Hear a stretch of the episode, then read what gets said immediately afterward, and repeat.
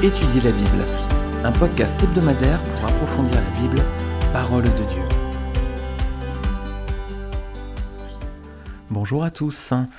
On se retrouve encore une fois cette semaine pour évoquer une question qui m'a été posée directement, auquel je n'ai pas pu répondre. Donc c'est cette séquence d'épisodes que j'appelle bonus. À défaut d'avoir trouvé un nom peut-être plus original, j'aurais peut-être pu trouver autre chose. je ne sais pas si quelqu'un a une idée.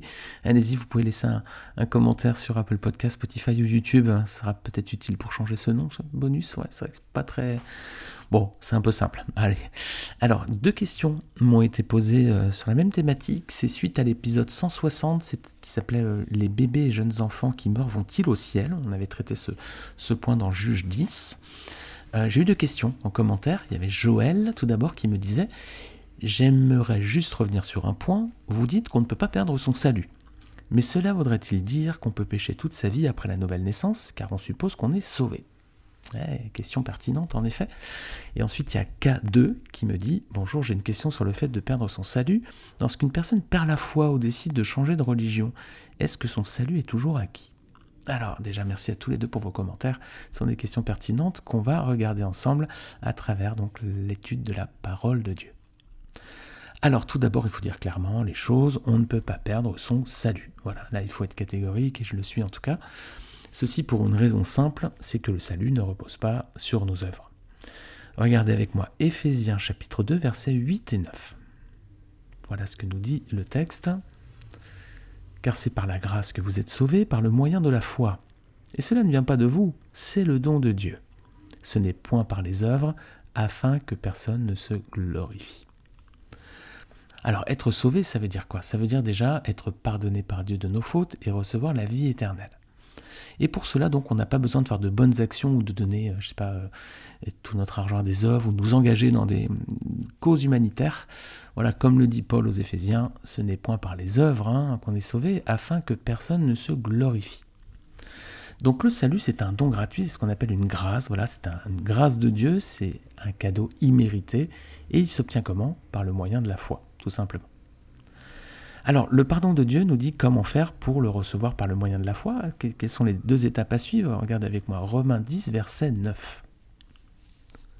Si tu confesses de ta bouche le Seigneur Jésus, et si tu crois dans ton cœur que Dieu l'a ressuscité des morts, tu seras sauvé.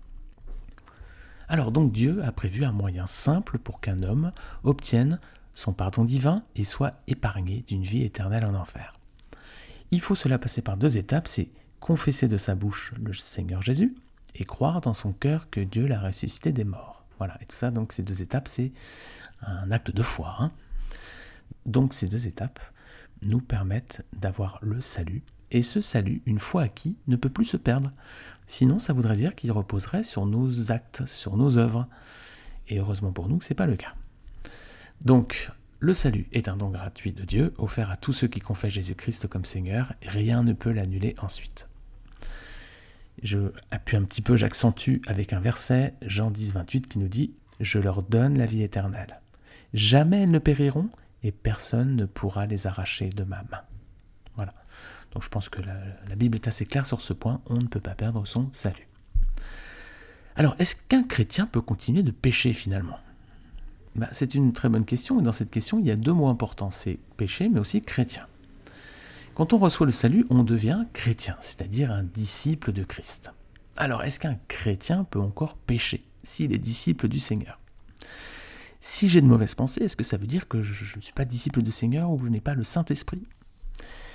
Malheureusement, les amis, hélas, mille fois hélas, être chrétien ne signifie pas que nous ne serons plus tentés. D'ailleurs, même Jésus-Christ lui-même a été tenté par le diable dans le désert. Et pourtant, le cœur du Seigneur était pur et il avait bien l'Esprit de Dieu. Hein. il avait bien l'Esprit Saint, ça on ne peut pas le contester. Donc si tu es chrétien, ne sois pas surpris d'avoir de mauvaises pensées. Le diable va essayer de te provoquer pour te faire chuter.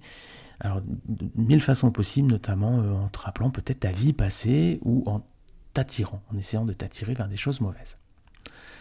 Très bien, donc ça, finalement, c'est le lot de tous. Hein. Il n'y a pas besoin d'être chrétien, même les non-chrétiens vivent cela. La différence entre les deux, entre le chrétien et le non-chrétien, c'est que le chrétien, il va résister hein, contre la tentation, il va lutter, il va se battre pour ne pas pécher. Je me rappelle avant ma conversion, je luttais pas beaucoup contre le péché, hein, voire je le cultivais parce que voilà, il y avait des, certaines choses que je pouvais aimer. Quand depuis que je suis devenu chrétien, voilà, j'ai cette résistance, je me bats, hein, je lutte contre le péché. Alors je dis pas que j'y arrive à tous les coups, mais en tout cas il y a ce combat. Donc si nous sommes chrétiens, on doit lutter de toutes nos forces chaque jour pour soigner alors notre attitude, notre comportement, nos actes, nos langages aussi, hein, notre langage, voilà, les paroles qu'on peut proférer. Alors, comment faire pour pas être tenté hein? L'idéal, ce serait de jamais avoir de mauvaises pensées, d'avoir toujours un cœur pur. Mais on a vu que le Seigneur aussi, malgré la pureté de son cœur, avait été tenté. Alors, comment faire pour éviter ces luttes et ces combats dans notre âme? Eh bien, le Seigneur Jésus-Christ nous a donné la clé. Jésus-Christ est le Fils de Dieu. Il s'est incarné sur terre comme un simple homme, et la Bible nous dit qu'il était tenté comme nous en toutes choses. Eh bien voilà ce que le Seigneur Jésus enseigna à ses disciples. Matthieu 26, verset 41. Veillez et priez afin que vous ne tombiez pas en tentation. Alors il y a deux consignes ici que donne le Seigneur. Premièrement, veillez. Alors veiller, ça veut dire quoi? Ça veut dire être vigilant, être alerte. Paul dira dans 1 Corinthiens chapitre 10 verset 12, Ainsi donc que celui qui croit être debout prenne garde de tomber. Voilà, donc il y a ce sentiment d'être vigilant. Hein. On doit rester, les amis, attentifs, on doit rester ferme dans notre foi pour que l'ennemi ne nous surprenne pas si on venait à baisser la garde. Alors être vigilant, ça vient de vigie, hein. c'est l'image de ces sentinelles qui surveillaient les alentours dans les châteaux forts au Moyen Âge. Leur rôle était d'assurer quoi? Bah, Qu'un ennemi ne s'approche pas par surprise, hein, pendant la nuit ou un peu en traître. Premièrement, donc veiller, donc être attentif, être vigilant, être alerte. Et deuxièmement, c'est prier. Hein. Le Seigneur nous a donné des armes redoutables contre l'ennemi. Il y a notamment deux armes qui peuvent terrasser Satan lui-même. Premièrement, il s'agit de la parole de Dieu. Jésus a donc été tenté dans le désert, et quand il a été tenté, qu'est-ce qu'il a fait? Il a répondu au diable avec des versets de la Bible. Regardez avec moi Matthieu 4, versets 1 à 11. Puis Jésus fut emmené par l'Esprit dans le désert pour être tenté par le diable. Après avoir jeûné quarante jours et quarante nuits, il eut faim. Le tentateur s'approcha et lui dit Si tu es le Fils de Dieu, ordonne que ces pierres deviennent des pains. Jésus répondit Il est écrit L'homme ne vivra pas de pain seulement, mais de toute parole qui sort de la bouche de Dieu. Le diable le transporta alors dans la ville sainte, le plaça au sommet du temple, et lui dit Si tu es le Fils de Dieu, jette-toi en bas. En effet, il est écrit Il donnera des ordres à ses anges à ton sujet, ils te porteront sur les mains, de peur que ton pied ne heurte une pierre. Jésus lui dit Il est aussi écrit Tu ne provoqueras pas le Seigneur ton Dieu. Le diable le transporta encore sur une montagne très élevée, lui montra tous les royaumes du monde et leur gloire, et lui dit Je te donnerai tout cela si tu te prosternes pour m'adorer. Jésus lui dit alors Retire-toi, Satan. En effet, il est écrit C'est le Seigneur ton Dieu que tu adoreras, et c'est lui seul que tu serviras. Alors le diable le laissa, et voici que des anges s'approchèrent de Jésus et le servirent. Alors vous avez vu, par trois fois le diable a tenté Jésus et par trois fois le Seigneur lui a répondu, il est écrit, il est écrit, il est écrit. Alors le Seigneur nous a également donné la prière pour lutter contre le diable. Hein. La prière nous permet de parler librement à Dieu et de lui demander son aide, son soutien et son secours. 1 Thessaloniciens 5.17 nous dit priez sans cesse, voilà, en toute occasion. Et Jésus priait en toute occasion, alors qu'il était pourtant Dieu lui-même. Hein. Alors, à plus forte raison, si Jésus priait tout le temps alors qu'il était Dieu, à plus forte raison, nous devons, nous autres, prier sans cesse. Alors, si on regarde la suite du verset dans Matthieu 26, 41, elle est également riche en enseignements. Jésus dit Veillez et priez afin que vous ne tombiez pas dans la tentation. L'esprit est bien disposé, mais la chair est faible. Les amis, on peut avoir de bonnes dispositions, mais alors la chair, le corps, exerce encore son pouvoir sur nous. Donc malheureusement, il peut nous arriver aussi de chuter. Alors si tu as péché, rassure-toi, hein, le Seigneur peut et veut pardonner tes fautes. Il te suffit de les lui confesser. Je vais lire un autre passage dans 1 Jean chapitre 1 verset 8. Si nous disons que nous n'avons pas de péché, nous nous séduisons nous-mêmes et la vérité n'est point en nous. Si nous confessons nos péchés, il est fidèle et juste pour nous les pardonner et pour nous purifier de toute iniquité. Alors tu vois, celui qui dirait moi j'ai pas de péché ou j'ai plus de péché, hmm, se séduirait lui-même et la vérité ne serait pas en lui. L'apôtre Jean sait très bien que la chair hein, nous, nous tire vers le bas. Alors si tu as péché, si tu as commis cette erreur involontairement, si tu n'as pas été suffisamment fort, peut-être pour résister à une tentation, tu vois qu'il existe un remède pour effacer ce péché. Et la Bible ne nous dit pas de nous tourner vers un homme comme un prêtre hein, pour lui confesser. Elle invite à confesser cette erreur directement au Seigneur. Si nous confessons nos péchés, il est fidèle et juste pour nous les pardonner. Voilà. Donc la tentation, elle est toujours présente, le péché, malheureusement aussi. Si on commet une faute, une erreur, si on a, mal agi, si on a mal parlé à quelqu'un, par exemple, on, peut confesser notre, notre péché à Dieu qui est suffisamment fidèle et juste pour nous les pardonner et nous purifier de toute iniquité. Et ensuite, qu'est-ce qu'on fait? Ben, On continue pas de pécher volontairement. Voilà ce que Jésus a dit à la femme adultère dans Jean 8, verset 11. Un groupe lui apporte une femme prise en, flagrant délit d'adultère. Ils veulent tous la lapider. Ils demandent à Jésus euh, Qu'est-ce que tu ferais, toi? Et Jésus dit bah, Que celui qui n'a jamais péché lui jette la première pierre. Et comme bah, évidemment tout le monde recule en arrière, parce qu'il n'y a que des pécheurs, et moi le premier aussi, Jésus dit à cette femme Il n'y a personne pour te condamner? Elle dit Non, Seigneur. Je ne te condamne pas non plus. Jean 8, 11 Va, mais désormais ne pêche plus. Voilà donc, une fois que nos péchés sont pardonnés, les amis, il ne faut pas revenir en arrière et continuer de pécher. Hein. Alors donc je reviens à la question de Joël qui demande, hein, cela voudrait-il dire qu'on peut pécher toute sa vie après la nouvelle naissance car on suppose qu'on est sauvé? Bah tu l'as compris euh, Joël j'espère maintenant, hein. la réponse est clairement non. Hein. Si quelqu'un prétend être sauvé et continue de pécher volontairement, attention volontairement, je serais très dubitatif sur son salut. Euh, si quelqu'un se disait, moi je suis sauvé, donc maintenant euh, je vais euh, vivre la grande vie, hein, selon le monde, je serais quand même très très inquiet à son sujet. On vient de voir, hein, Jésus a dit à la femme adultère, va désormais ne pêche plus, quoi. Si les péchés sont pardonnés, on ne revient pas en arrière. Alors on va quand même regarder deux autres versets à ce sujet, hein, pour argumenter un petit peu plus. 1 Jean, toujours, mais cette fois chapitre 3, verset 6. Alors je suis dans une version français courant, et on peut lire que ainsi, quiconque demeure uni à lui cesse de pécher. Mais celui qui continue à pécher prouve par là qu'il ne l'a pas vu et ne l'a pas connu. Donc une personne qui a reçu Jésus-Christ dans son cœur devient un serviteur du Seigneur, il n'est plus sous l'esclavage du diable, et du coup, il a certainement plus envie de revenir en arrière, les amis. Un esclave qui est libéré ne veut pas revenir en esclavage. Alors s'il préfère continuer de faire le jeu de l'ennemi, de nourrir le péché, c'est donc qu'il n'a pas vu et n'a pas connu le Seigneur. Hein, c'est ce que nous dit ce verset. Ah, bien sûr, ici, vous avez compris qu'on parle des péchés volontaires, hein, pas des péchés qui ont été commis involontairement, ensuite ou après avoir lutté contre ces péchés, mais on aurait été trop faible.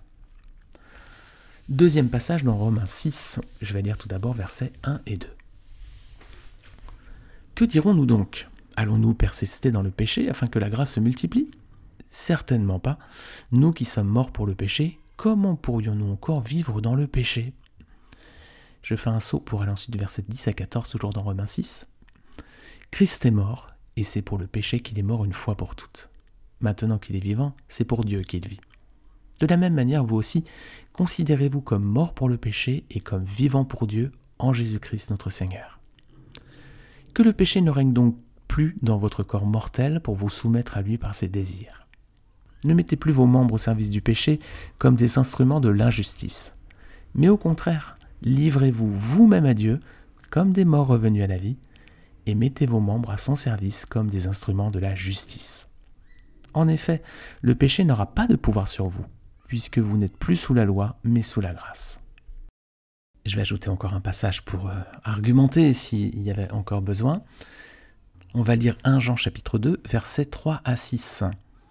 C'est Jean qui dit Si nous gardons les commandements de Christ, nous savons par là que nous l'avons connu. Celui qui prétend l'avoir connu alors qu'il ne garde pas ses commandements est un menteur, et la vérité n'est pas en lui. Mais l'amour de Dieu est vraiment parfait en celui qui garde sa parole. C'est à cela que nous reconnaissons que nous sommes en lui. Celui qui affirme demeurer en Christ doit aussi vivre comme il a lui-même vécu. Ah, je trouve que bah, ce passage est, assez clair, surtout le verset 6, je crois qu'on devrait le méditer très souvent. Celui qui affirme demeurer en Christ doit aussi vivre comme il a lui-même vécu. Voilà, donc euh, si on est chrétien, on doit vivre comme Jésus-Christ, et Jésus-Christ a fui le péché, il n'a pas péché, et en plus il s'est vraiment éloigné de lui, il n'a jamais joué avec le feu, hein, comme on a peut-être l'occasion, nous, de le faire parfois. Voilà, alors la Bible exhorte donc les chrétiens à s'éloigner du péché hein, et à ne plus rechercher les souillures du monde. Donc si tu vois quelqu'un qui continue de vivre comme s'il n'était pas sauvé, qui continue de, vivre, dans, d'alimenter hein, ces choses qu'il sait mauvaises, bah, c'est certainement le signe qu'il n'a pas donné sincèrement son cœur au Seigneur. Alors on va revenir à présent à la question de K2 qui nous dit, lorsqu'une personne par la foi ou décide de changer de religion, son salut est-il toujours acquis? Bah, Là encore, je ne vois pas pourquoi une personne chrétienne convertie sincèrement et réellement changer de religion. Si une personne a compris que Jésus est le Fils de Dieu, et qu'il n'y a de salut en aucun autre, car il n'y a sous le ciel aucun autre nom qui ait été donné parmi les hommes par lequel nous devions être sauvés. Acte 4, verset 12. Pourquoi ensuite tourner le dos au Seigneur? Ce serait tout simplement le signe que cette personne n'avait pas vraiment compris le salut. Hein. Dans ce cas, elle ne serait pas sauvée. Hein. Pourquoi tourner le dos à Dieu si on a goûté que le Seigneur est bon 1 Pierre 2, 3. Alors les amis, Dieu sait toutefois ce qui est dans le cœur de chacun. Hein. Il n'est pas impossible qu'une personne s'éloigne aussi un temps, un moment de faiblesse spirituelle, avant de revenir vraiment au Seigneur ensuite. Alors ça, c'est Dieu qui sait. Hein.